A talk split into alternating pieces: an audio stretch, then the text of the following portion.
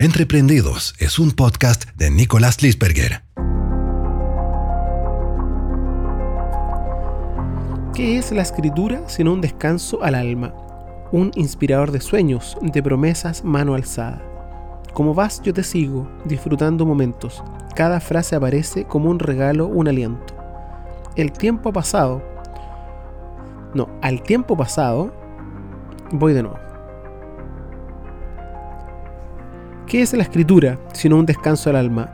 Un inspirador de sueños de promesas mano alzada. Como vas, yo te sigo, disfrutando momentos. Cada frase aparece como un regalo, un aliento. Al tiempo pasado o un futuro que anhelo. Escritura, vida mía, gracias por todo este tiempo. Esta fue la primera hoja de mi, de mi segundo libro de notas, porque tengo dos, tengo uno amarillo y uno café. El café fue el primer libro cuando yo me vine que representa, después con el tiempo tomo esa, esa referencia, pero el café representa para mí los momentos más difíciles que viví, eh, porque creo que cambiarse de país es muy difícil, no es fácil. Eh, está la etapa de turista, que por lo general son entre 3 a 6 meses, y después viene este vacío de, de realmente entender que es tu nuevo lugar, tu nueva casa, tu nueva sociedad y vas por la calle y miras los letreros y te das cuenta que no es donde tú vivías. Y prendes la tele y no es lo que tú escuchabas. Eh, caminas por la calle y ves gente que en tu lugar natal jamás hubieras visto. Entonces es como tan freak que al principio te hace un, un choque cuando se pasa el amor. Es como la relación amorosa, ¿no? Eh, cuando está todo bien y después vuelve a la, a la normalidad, por decirlo de alguna manera. Entonces, eh, tratando de documentar mi viaje, eh, porque siempre escribo, pero, pero para mí la, escritura me ayudó mucho a, bajar la ansiedad, porque eh, se produce ese tiempo, ¿no? Ese tiempo en que te sientas y escribes, o conversas con alguien, o con tu psicólogo, quien sea, y después tú tomas nota, entonces te ayuda, y después lo vuelves a leer, entonces con el tiempo se formaron dos libros, uno el café, que en el que está la cosa más densa, y la primera plana del que le acabo de leer, que es el amarillo, mi libro amarillo, le tomaré una foto después, eh, donde escribo, como, es como mi más lado positivo, ¿no? Se transformó como en algo lo más positivo. Eh, sí que creo que te quise leer eso para contarte un poco mi, mi, historia con mis dos libros, de ahí iré avanzando en toda esta historia de viaje. Pero la escritura sin duda ha sido un descanso al alma, como dice acá.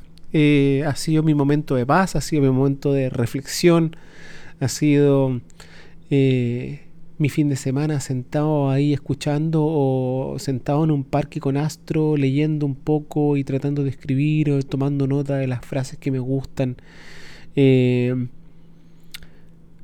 y creo que mm, es muy lindo escribir. Yo cuando chico, como a los 13 o 14, yo escribía poemas. Creo que la única lectora oficial fue mi madre, que yo supongo que me, leía mil poemas cuando yo salía a clase.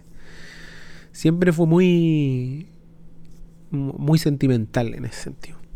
Y el primer libro, de hecho, de poema, lo quemé. Para que vean cómo estoy de loco, lo quemé por penas de amor porque creo que terminé, no me acuerdo exactamente cuándo fue, pero tuvo una pena de amor muy grande, y también eso yo soy súper romántico y, bla, y todo es pasión, como buen Tauro. Eh, y quemé ese libro. Y sabéis que hasta el día de hoy me arrepiento. Y digo que la cagué. Que la cagué. Si no deberían lo, no deberían lo quemado. No deberían lo quemado. Eh, porque ese era el más lindo. Porque era el más infantil en ese sentido. E-, ese libro hablaba del amor, hablaba de las relaciones. Eh, y sabes qué, me encantaría leerlo nuevamente. A veces pienso que cuando yo muera, el libro va a estar. Tengo un par de cosas que, que siento que cuando yo muera van a estar ahí, ¿no? Incluía mi, mi abuela.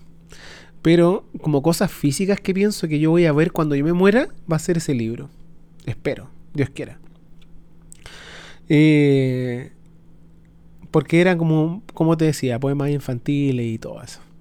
Y después de ese libro, estaba ese libro, que fue el primero, después escribí un par de croquetas que parece que también las destruí, y hay una que está más o menos salvada. Y también hay unos poemas por ahí, por allá en internet, pero parece que... ¿Se acuerdan de Fotolog? Que era como la primera plataforma. Si tú no lo sabes, Fotolog fue como lo de los primeros vlogs que había. Donde tú podías poner una foto y podías escribir. Y la gente te podía escribir abajo como mensaje. Entonces tus amigos tú les dabas el link y ellos entraban y era como un calendario. De hecho, era un calendario. Entonces tú podías poner todos los días, podías poner una foto y escribir algo. Y yo ponía mi foto y escribía un poema o algo así. Eh, entonces, ahí tejí también un par de, de, poemas que ya deben haber desaparecido, no sé. Con el tiempo uno va cambiando de computadores o de discos duros, entonces como que el material se pierde. Pero bueno, ahí está un poco de lo escrito. y la escritura creo que ha sido... Es fundamental. Te da una pausa mental, te da un momento de descanso que si tú no escribes, si no te gusta escribir o, no sé, sufres de ansiedad y, no sabes qué hacer en esos momentos, te aconsejo que escribas. Te aconsejo que escribas lo que sientes. Te, te invito a que escribas lo que quieres destruir en ese momento. Me, me, explico. Escribir lo que tú quieres en el sentido de tratar de sentirte mejor, me quiero recuperar, me quiero sentir bien, me encantaría estar en el campo, me gustaría estar sentado en la playa. Eh, creo que es súper bueno porque vas documentando tu viaje y, y, te vas dando cuenta de que efectivamente con el tiempo cuando tú lo vuelves a releer, te das cuenta que ese momento que estaba, ese dolor que había, pasa. Y ahora es distinto. Y eso también te ayuda a darte cuenta que te estás superando a ti mismo, que estás avanzando. Y yo creo que eso es lo más lindo de la escritura.